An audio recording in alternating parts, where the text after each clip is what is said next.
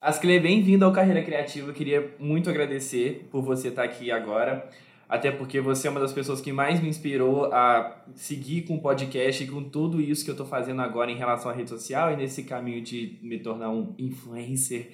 Porque eu nem sei se você lembra disso, mas quando eu comentei é, com você sobre isso, você falou assim, mano, você quer fazer isso? Tipo, só pega e vai, não fica se importando com o que as pessoas estão falando, não. E isso teve um impacto maior do que você possa imaginar na minha vida, porque estou até agora tentando e não pretendo desistir tão cedo. Então, para começar, se apresenta aí, fala o seu nome, como é que tá a sua vida e como é que o que, que você faz a vida agora. Bom, é, tudo bem, eu sou Ascler de Oliveira. Antes de mais nada, é, obrigado pelo convite de participar do seu podcast. Fico feliz de saber que eu pude te ajudar de alguma forma. E eu hoje em dia eu sou designer gráfico, eu também estou trabalhando com produção, é, produção musical, sou músico, eu sou guitarrista numa banda aqui em Juiz de Fora, na cidade que eu resido. E basicamente é isso. Estou assim numa correria louca. Eu tenho vários projetos paralelos que estão relacionados à criatividade, como por exemplo criação de fonte. É um projeto que eu levo ele paralelamente a tudo. Eu vou criando devagarzinho e fala mais um pouco sobre isso. É, criação de fonte.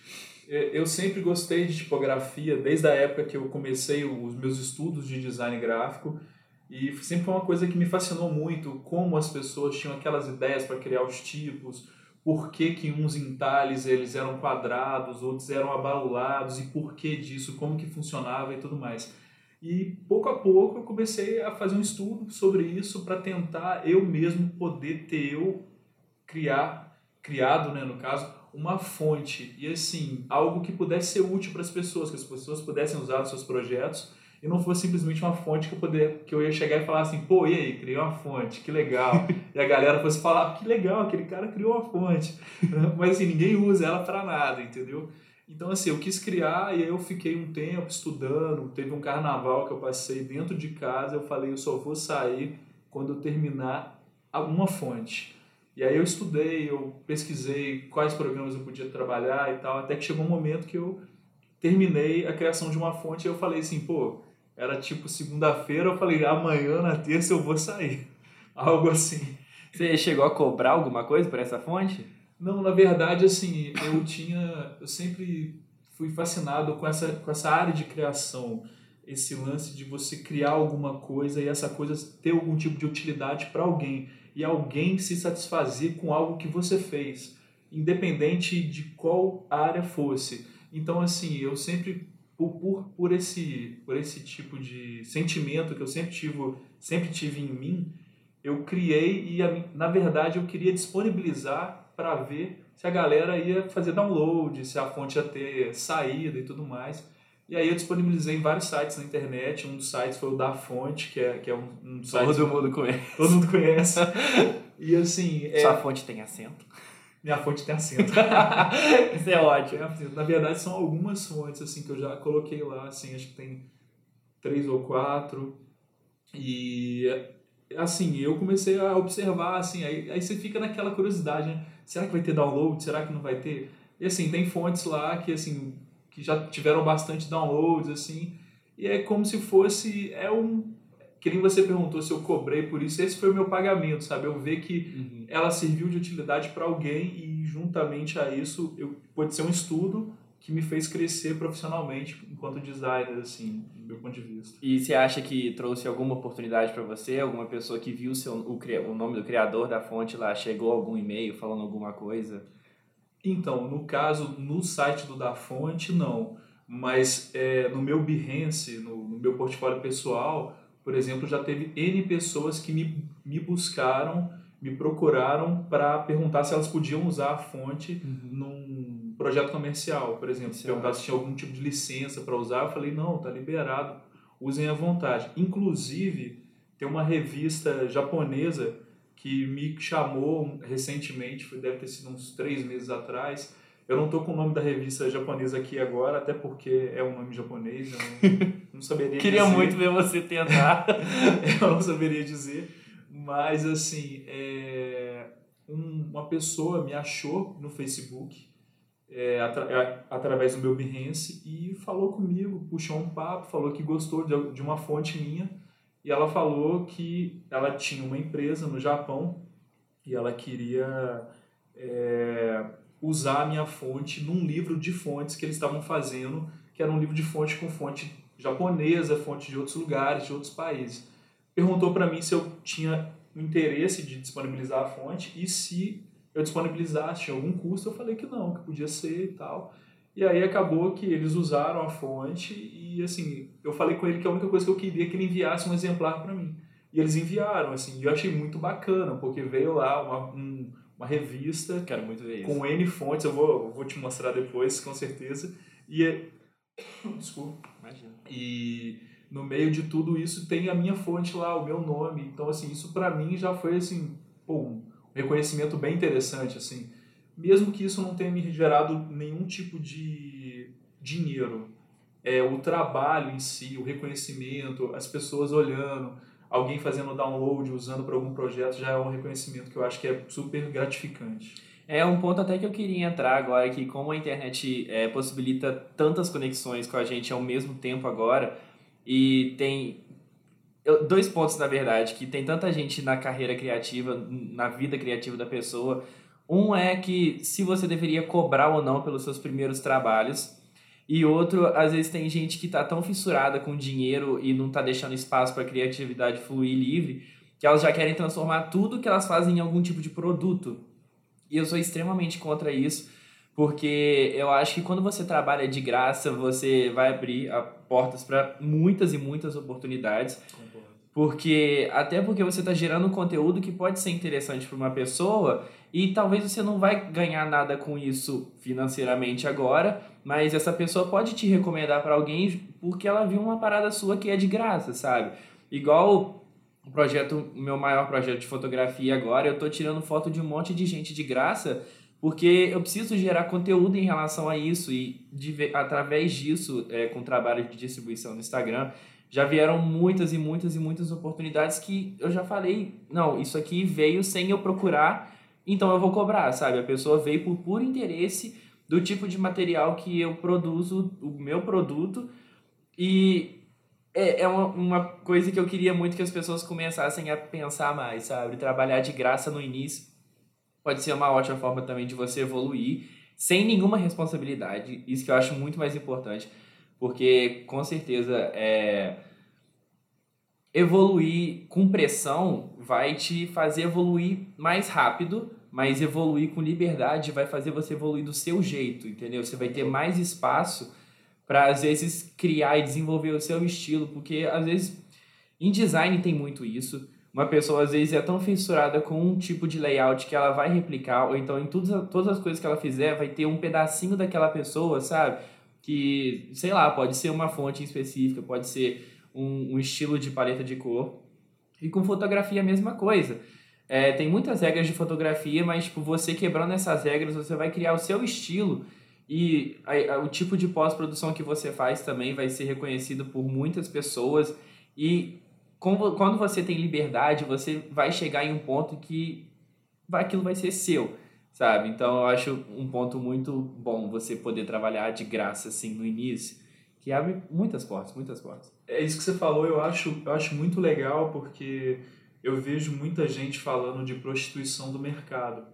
E assim, eu acho que é um tema que as pessoas não deveriam nem abordar, porque principalmente com os novos profissionais que entram no mercado.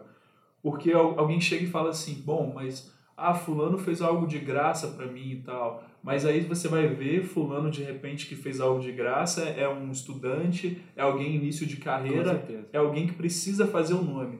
Esse alguém que precisa fazer o um nome, ele não vai conseguir cobrar o mesmo, o mesmo valor que um profissional que já está há 5 anos no mercado, que está há 10 anos no mercado. Uhum. Então, assim, ele tem que fazer um valor muito baixo ou valor de graça mesmo para ele se mostrar e para ele conseguir pegar Sim. o serviço. E assim, até também porque muitas vezes o, o estudante dentro da faculdade, às vezes ele não tem trabalhos é, suficientemente interessantes onde ele pode explorar a criatividade dele para utilizar aquele uhum. trabalho como peça de portfólio e chegar e falar assim, olha, é, bom, você está querendo fazer um trabalho, por exemplo, de desenvolvimento de, identidade visual, logotipo, e eu tenho esses logotipos aqui que eu desenvolvi, essas identidades visuais que eu desenvolvi dentro da faculdade. O que, que você acha? É um, é um trabalho legal, então eu posso fazer um trabalho legal para você. Nem sempre, dentro da faculdade, o estudante tem a possibilidade de desenvolver bons trabalhos. Não, com certeza. E até porque, é, esse é um ponto também que eu quero chegar mais tarde, é, dentro da faculdade você está lidando muitas vezes com profissionais que estão dentro do mercado de trabalho e que tem certeza que o método deles é o mais adequado. Então, quando eles tentam passar para um aluno, por exemplo, é, os passos que você tem que fazer para chegar em um logo de sucesso, são esses, esses e esses e esses. E eles não deixam você sair dessa receitinha que, tipo, eu acho um absurdo, porque a gente está lidando com criatividade aqui e, tipo, sei lá, eu olhar para essa janela pode me trazer uma inspiração que, que eu tenho que anotar agora e fazer do meu jeito. E se eu for tentar seguir a receita de outra pessoa, não vai chegar nada no que eu tava planejando desde o início da parada, sabe? Isso me frustra muito, isso me frustra muito na faculdade. E em relação à faculdade também queria chegar no ponto é que a gente está vivendo muito em receita de bolo também de sociedade, sabe? Que você forma no ensino médio, tem que passar no vestibular e fazer uma faculdade. É, eu tenho escutado muitos podcasts e pessoas no ramo criativo que todas elas têm uma opinião muito formada sobre isso, que, por exemplo, a não ser que a profissão que você queira precise 100% de um diploma, às vezes fazer uma faculdade não é o melhor caminho, porque são quatro anos da sua vida que você vai ter que estar tá desenvolvendo talentos de acordo com talentos de outras pessoas, você vai colocar a sua mente, o seu corpo durante quatro anos em muito estresse. E nesses quatro anos também você vai gastar muito dinheiro com coisas que não são 100% necessárias e você não vai conseguir repor esse dinheiro tão cedo, justamente porque você não tem tempo.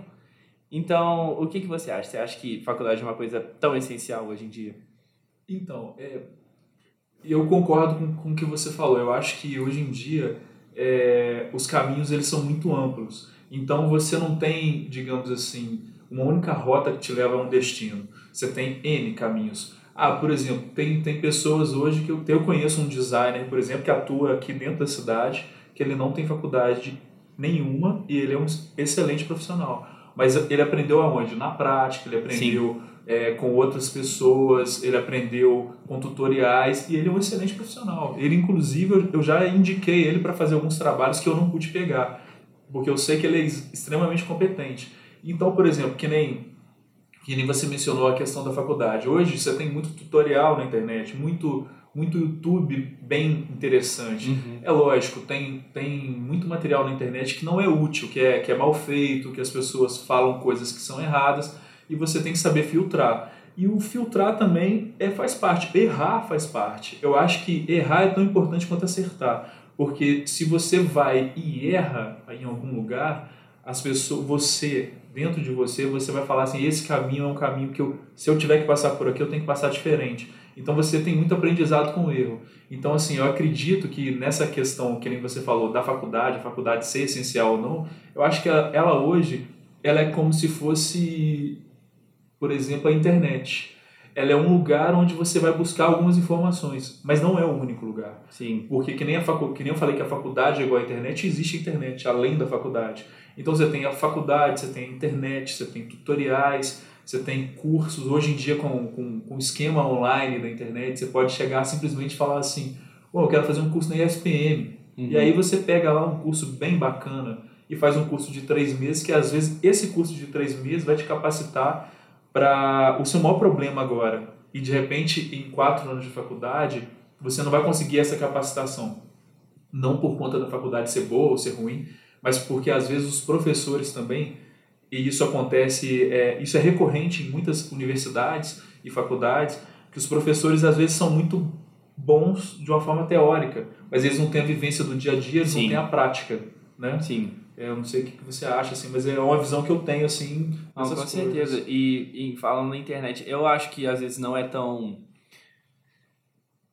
necessário, porque, por exemplo, em uma carreira de criatividade você vai gastar muito tempo. Igual, eu sinto que publicidade é uma faculdade que conseguia ser compressa em um curso técnico, sabe? Eu acho que definitivamente não é necessário quatro anos de curso para você usando como exemplo a galera da minha sala ou da minha faculdade, eu acho que quatro anos é muito tempo para você aprender, tipo, coisas em relação a isso teoricamente limitadas, sabe? Eu Sim. acho que tem tanta gente na internet. Aí, voltando mais no ponto ainda de, de gastar, de usar o que você tem como produto.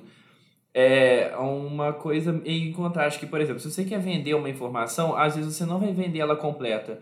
Mas se você tá afim de exposição, você vai botar um vídeo no YouTube ou gerar conteúdo no Instagram com tudo que você sabe e às vezes até um pouco mais. Tem tanta gente na internet que está disposta a entregar segredos da, da sua criatividade, ou entregar a rotina que funciona para você. E, tipo, de mão aberta, assim, é. cara, e não tá cobrando nada. E eu acho isso legal porque isso cai também no mercado de influência hoje em dia, sabe? Porque como você consegue fazer tanto dinheiro com visibilidade na internet, porque, por exemplo, uma das formas para você fazer dinheiro na internet é você meio que se tornar uma figura pública. E você não consegue chegar nisso se você não tiver influência. E como você consegue influência? Tipo, gerando conteúdo que as pessoas vão se interessar, ou até mesmo ensinando algumas coisas, ou mostrando traços da sua personalidade que, que se conecta com pessoas igual eu, eu acho hoje Juiz de Fora um mercado ótimo para influencer. Tem tanta loja que está fazendo isso. Bastante. E às vezes eu sinto carência aqui de influencers que ensinam as coisas sabe? Eu acho que é todo mundo mostrando o dia a dia e sei lá não sei como completar essa minha fala, mas eu acho que a internet é um lugar tão incrível para você buscar qualquer tipo de informação que seja muito específica ou muito geral Sei lá, é meio louco isso, mas eu é, acho não. muito bom. Tipo, 70% do que eu sei hoje eu aprendi na internet, ou às vezes tomando coça de coisas que eu já fiz errado. E a faculdade hoje eu vejo que tipo, só aumentou a abertura da minha cabeça para essas possibilidades, sabe? Eu acho que isso foi o mais benéfico, me deixou muito mais curioso e com vontade de aprender muito mais do que eu estava aprendendo na faculdade, sabe? Me deixou interessado, foi a tarefa da faculdade, me deixar interessado.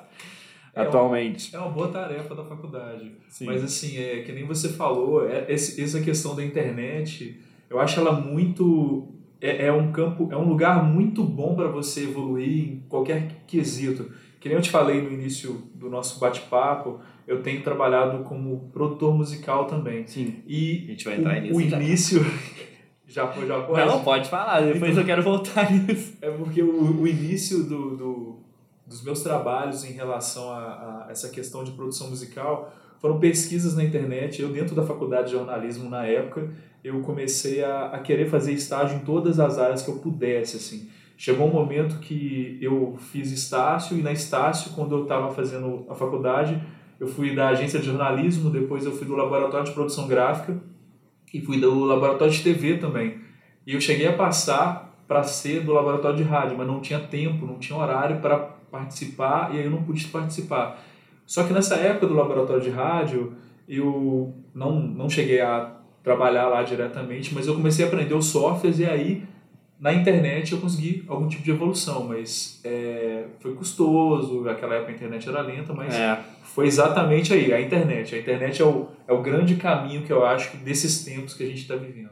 É, eu acho que você teve bem mais dificuldade porque o que eu imagino na internet naquela época é a galera vendendo cursos, sabe? Não, não tinha é, canais do YouTube que te ensinava a fazer as paradas. Exato. E até porque os programas evoluíram muito de lá para cá. Hoje é uma facilidade muito grande, os programas são extremamente interativos e qualquer pessoa que está querendo entrar no ramo criativo consegue descobrir qualquer coisa pesquisando no Google e as pessoas são tão preguiçosas em relação a isso, isso me deixa um pouco irritado. Isso é verdade. Muito preguiçosas. Mas então, é, você é formado em jornalismo e fala mais um pouco do que você fez em relação ao tempo que passou, na verdade. Ao tempo que passou para é, trás? de curso que você tem.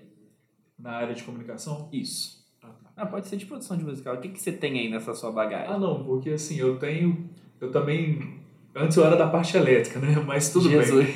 Deixa, deixa, deixa isso para lá. É, não, eu, eu fiz jornalismo é, na Estácio. É, depois eu fiz uma pós-graduação em design gráfico. E aí, na sequência, eu fiz sistemas para internet no Viana Júnior.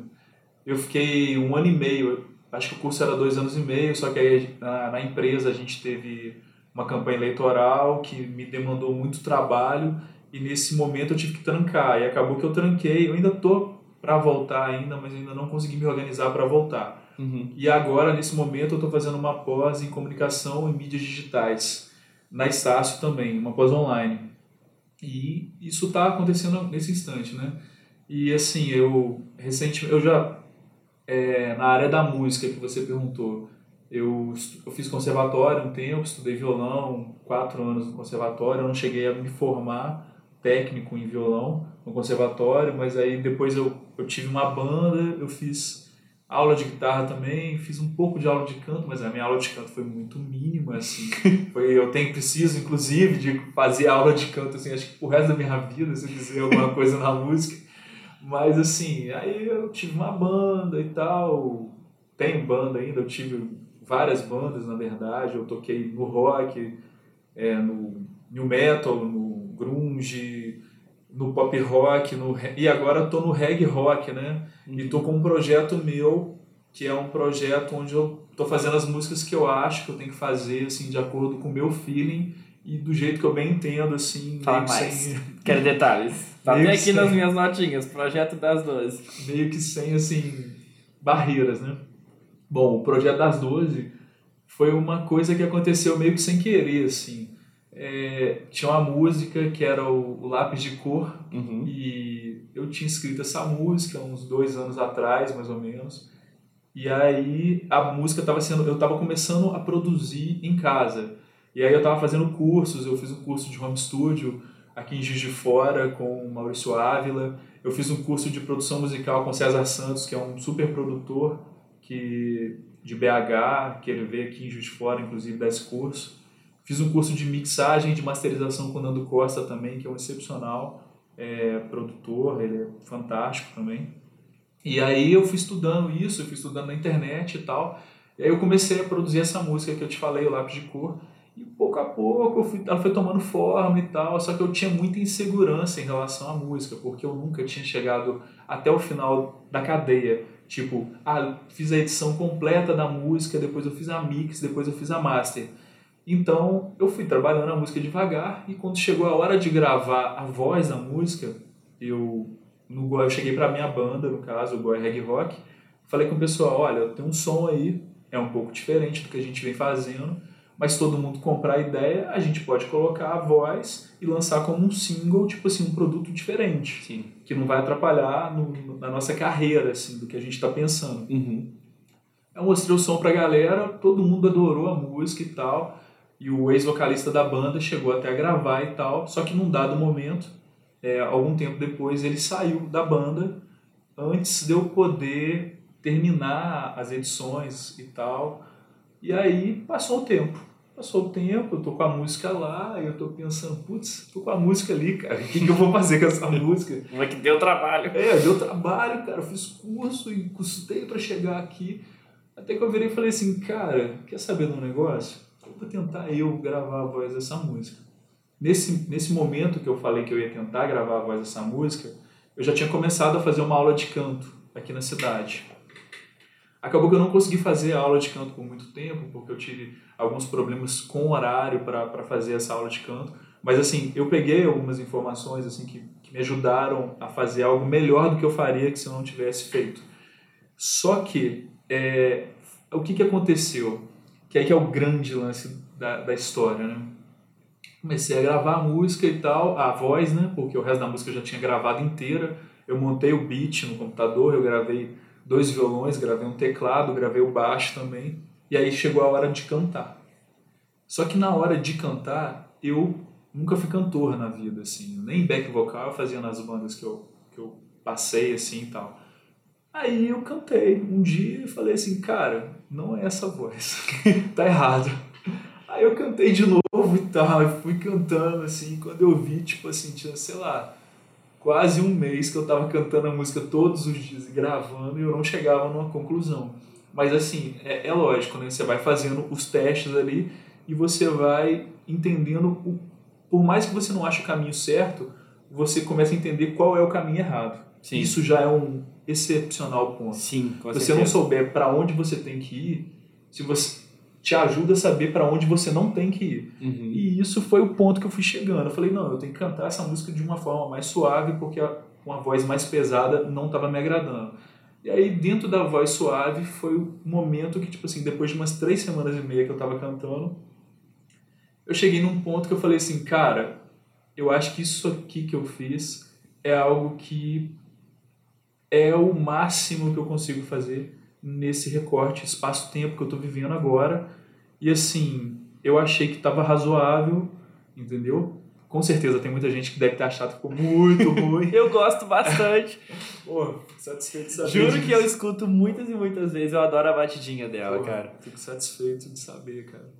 Mas assim, é, tenho certeza que muita gente escuta e fala assim, pô, essa voz tá estranha, não sei o que tudo mais, eu faria assim, eu faria assado e tal.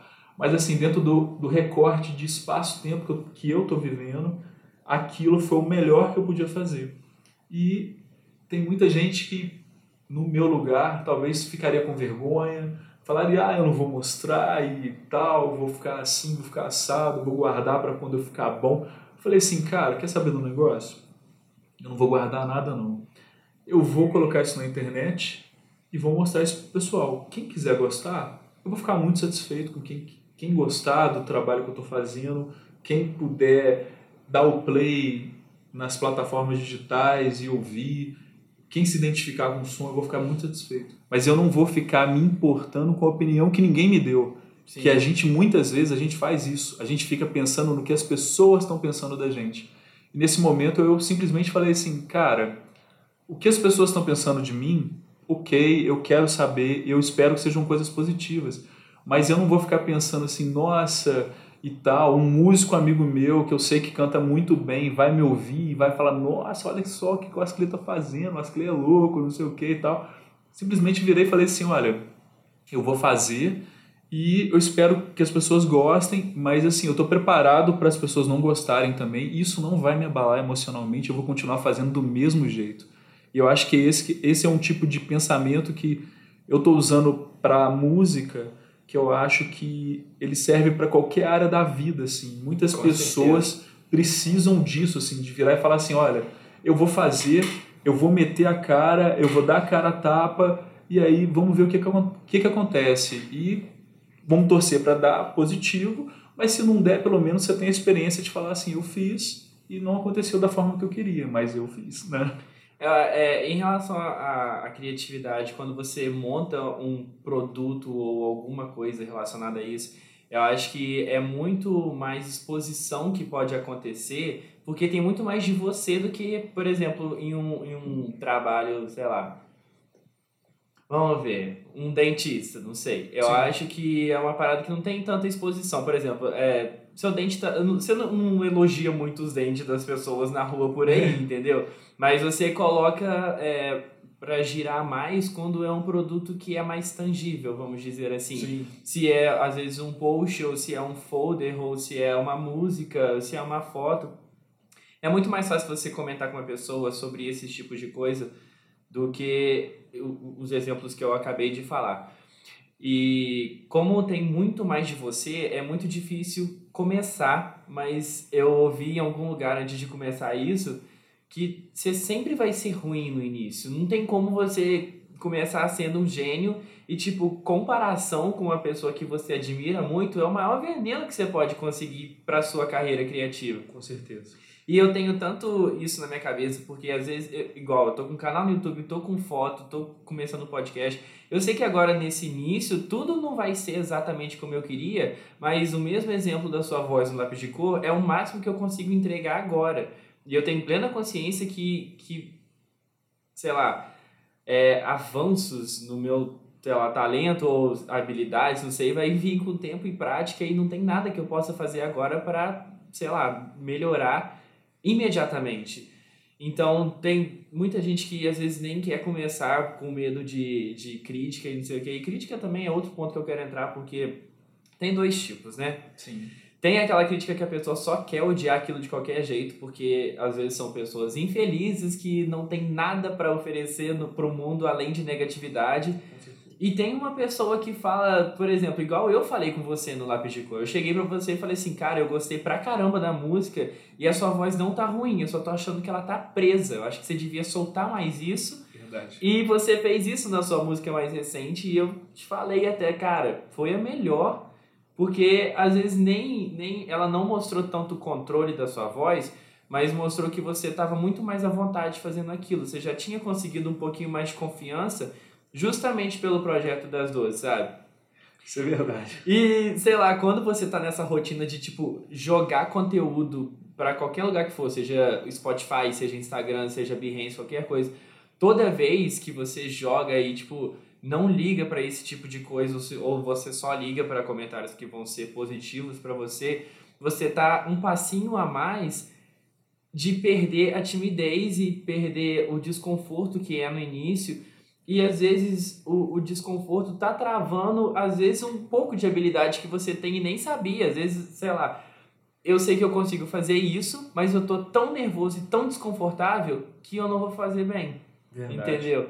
E uma coisa também que eu acho muito legal, nem sei se você sabe, mas em relação, vou usar o exemplo aqui de foto que eu faço e quando eu cobro, às vezes eu fico nervoso mas é, eu ouvi em algum lugar, acho que foi uma palestrante que até é autora de um livro, A Regra dos 5 Segundos, a Mel Robbins.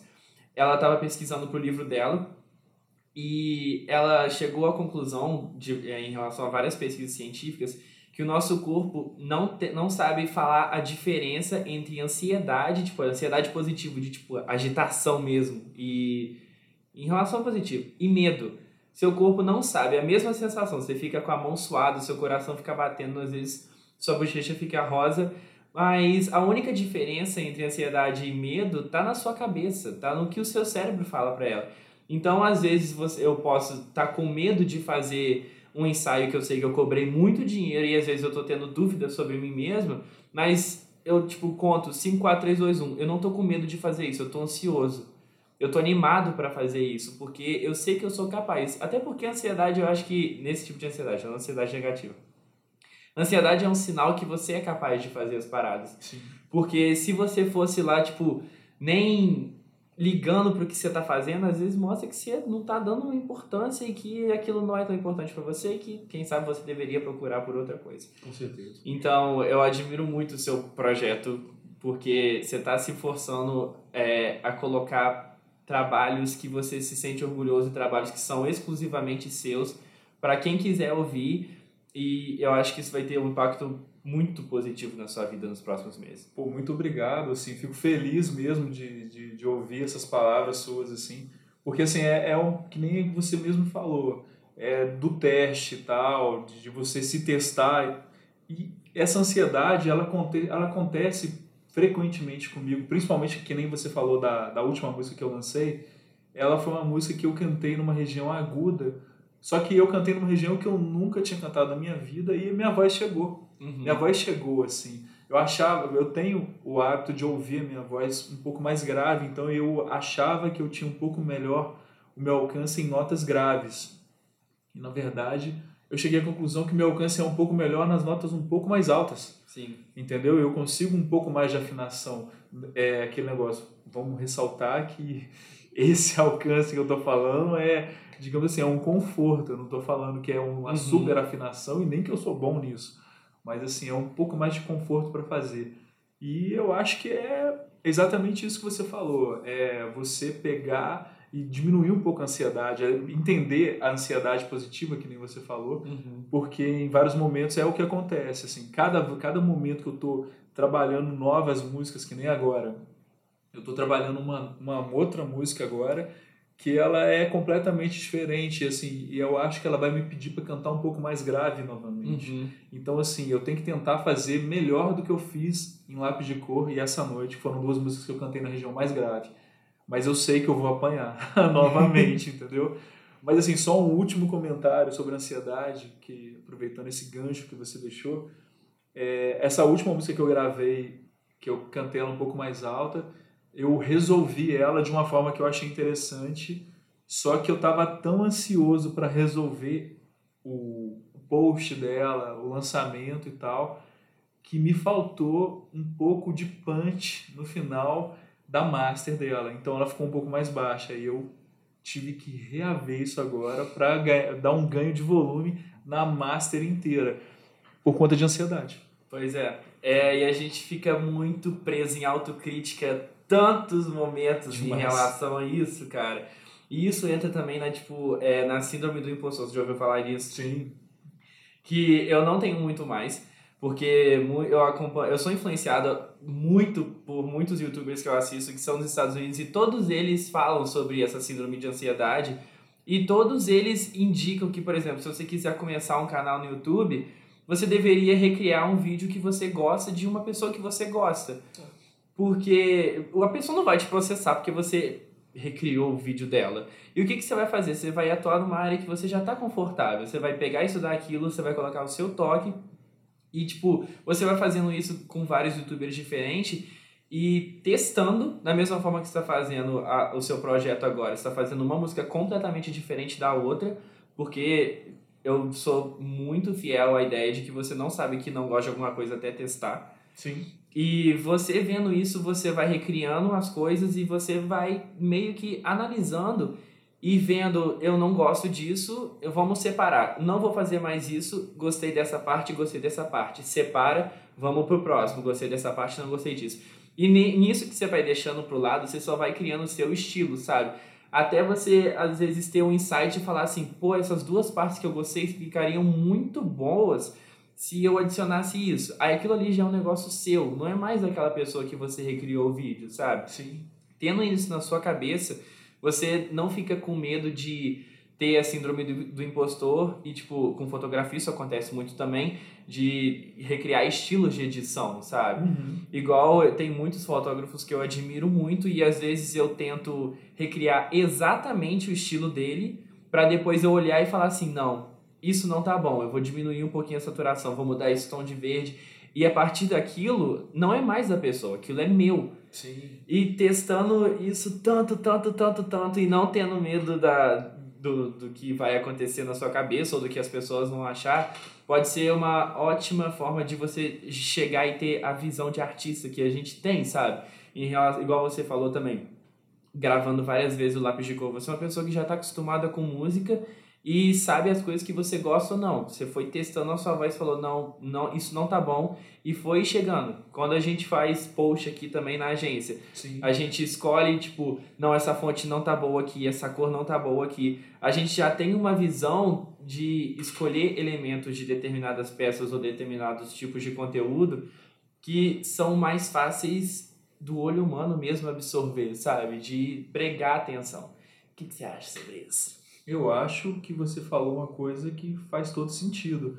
Porque aqui, quando, enquanto a gente está fazendo o nosso papel de designer gráfico aqui, é, produzindo uma peça para alguém, produzindo um material, a gente normalmente a gente vai no caminho que a gente acha que é o caminho certo. Sim. E o caminho certo não é um caminho underground. Uhum. Na maioria das vezes não. Depende do cliente, mas assim, em geral, as pessoas estão falando para grandes públicos e grandes públicos normalmente é o que a massa entende como funcional. Então, assim, por exemplo, se a gente for chegar e falar assim, bom, eu vou fazer um, por exemplo, trabalhar uma identidade visual aqui super poluída. Uhum. Pode funcionar? Pode, mas depende do público. Então, Com certeza. É assim, você tem que você tem que fazer, você tem que entender que cada, cada situação ela tem uma verdade. Então, assim, e, em geral, a verdade, ela é, digamos assim, é aquele, quase aquele dito popular, a voz do povo é a voz de Deus, sabe? É, tipo isso.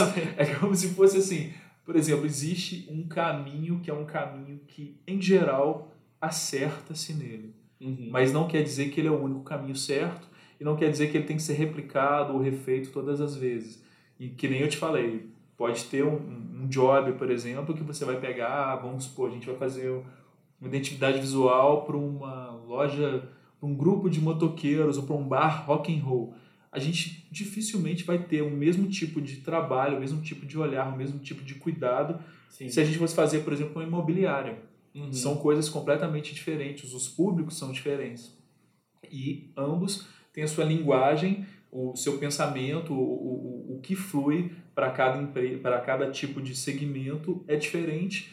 E não quer dizer que está errado, tá certo, Uhum. cada um com o seu cada um, né?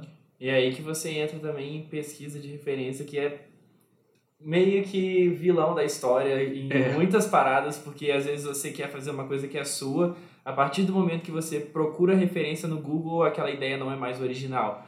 Porque você vai Verdade. pegar é, pontos de, de design, sei lá, eu gostei dessa textura aqui, vou fazer alguma coisa parecida com isso, eu gostei dessa fonte, vou procurar uma que passe esse tipo de sentimento.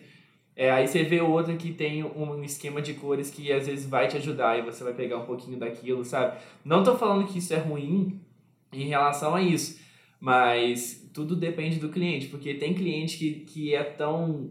Ah, que, tem, que quer tanto as paradas do jeito dele que tem hora que a gente fica tão frustrado porque a pessoa não tá valorizando todo o estudo que a gente tem, a pessoa não valoriza toda a prática que a gente teve, todo, tudo que a gente já sabe que a- as pessoas absorvem melhor, e ela tá tão fissurada no que ela quer criar que a gente só faz a ideia dela por causa do dinheiro.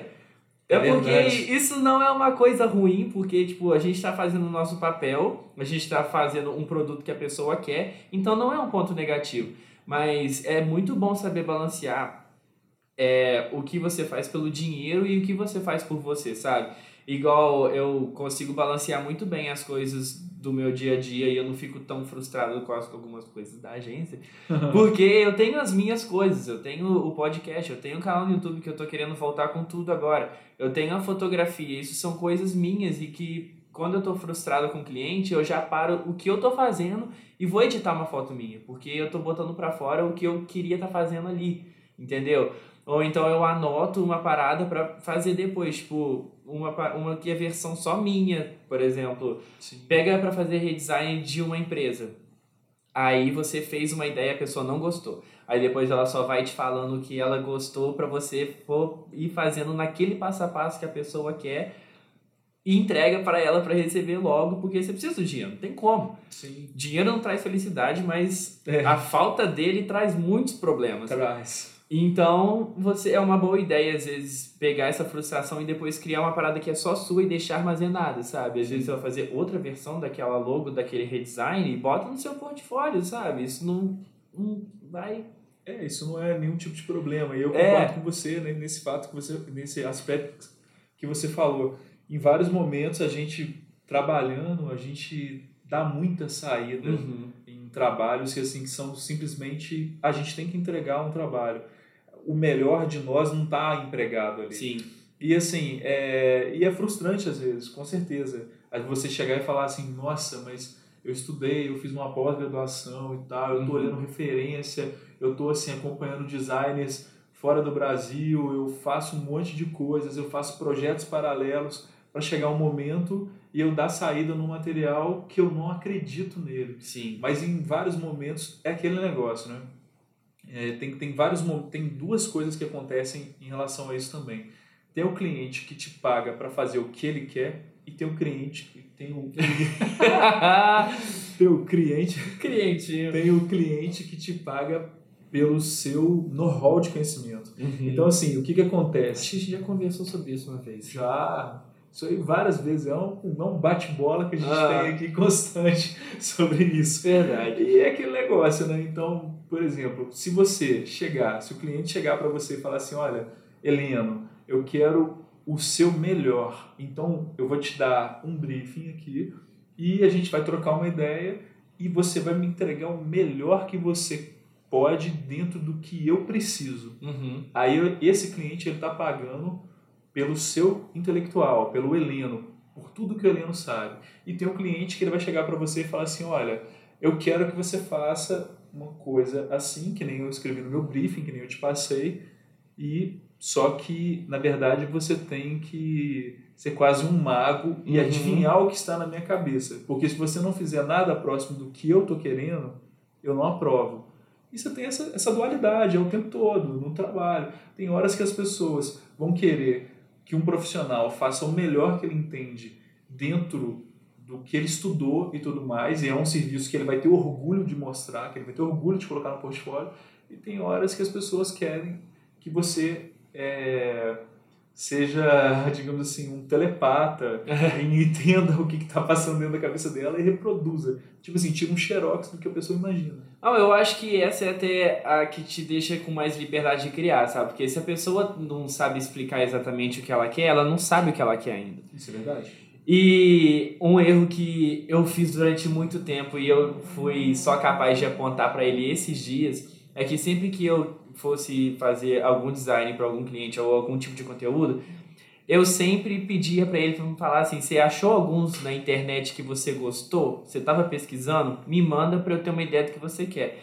Esse foi o maior erro que eu cometi, porque eu via que todas as vezes eu tentava criar mais uma parada na minha linha e como a pessoa já sabia o que ela queria porque ela pesquisou, ela queria, ela sempre voltava naquilo. Eu tentava dar uma fugidinha das referências que ela me mandou justamente para eu fazer uma parada original, que é dela, Sim. que eu acredito que vai funcionar. Mas aí ela fala, aí ela chegava e falava assim: "Não gostei". Aí ela tipo respondia no WhatsApp ou no e-mail, falou assim: "Essa referência aqui eu gostei mais. Tem como você fazer igual a isso, só é. mudar as informações?".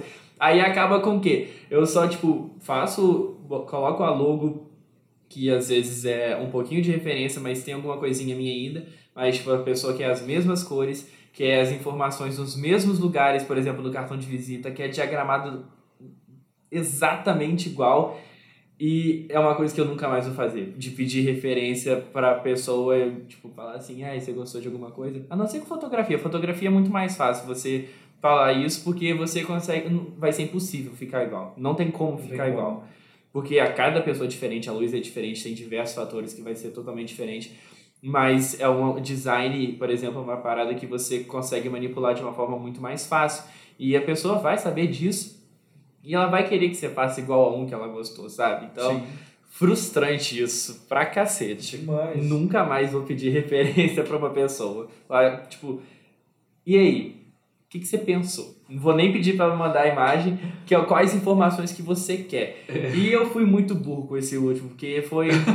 fui pra caralho. Porque eu não sabia disso ainda. Eu acho que foi até um, uma luz na minha vida. Porque ela falou assim: essas são as minhas informações e eu queria só que aparecesse um dente e um implante. Era um cartão de visita e um logo de dentista. Aí eu fiz a maldita pergunta: tem algum que você viu na internet que você gostou? E eu me odiei depois disso, e eu me odiei até agora, porque eu tinha tudo que eu precisava. A pessoa me falou o que, que ela queria e as informações. Eu tava livre para fazer o que eu acreditasse. Aí depois eu fiz a porra da pergunta e. Nossa, que ódio. Apanhei muito e entreguei uma parada que eu não fiquei muito satisfeito, mas a pessoa gostou muito, sabe? Acho que também entra até num ponto de gostos aqui, mas não vou entrar nisso porque com certeza a gente pesquisa muito mais do que uma pessoa que não está inserido no meio da criatividade, seja ela qual for. Com certeza. Olha, a gente já está falando, tem 48 minutos. É, não, não imaginei que ia durar tanto. Muito obrigado por você ter comparecido. É um prazer imenso. Eu assim, fico feliz de ter te ajudado de alguma forma, que nem você mencionou que eu te ajudei no início a acreditar no seu projeto. É um, é um prazer para mim saber que eu te ajudei de alguma forma e estou sempre aí para o que precisar e se precisar de alguma ajuda novamente, sabe que pode contar comigo. É, todas as redes sociais do Asclay vão estar na descrição desse podcast, então fiquem ligados para conferir links no Spotify para ver a evolução dessa voz aí nas três primeiras músicas, é. que é uma coisa que a gente conversou bastante. O Instagram dele vai estar lá se você também quiser saber mais informações. A gente está Olha que coisa legal. o meu projeto de faculdade é ajudar o Ascley a gerar mais conteúdo para esse projeto dele. O Heleno é meu parceiro. É, olha só isso, tudo, tudo bonitinho aqui. Então tá chegando vídeos dele falando um pouquinho mais sobre o processo musical dele, como ele chegou nas letras das músicas, como ele chegou na batida, como também ele conseguiu gravar isso, às vezes não tendo tanto equipamento muito caro, porque nunca é sobre o equipamento, você tem que fazer o máximo que você consegue com o que você tem, igual esse microfone que eu tô gravando agora foi incrivelmente barato. Eu comecei a fotografar com meu celular, por exemplo, a me... gente, melhor frase da vida é a melhor câmera, a melhor câmera é a que você tem com você. Então, fiquem ligados que tem conteúdo legal vindo por aí. Muito obrigado por você ter assistido até o final. Isso é o Carreira Criativa e tchau!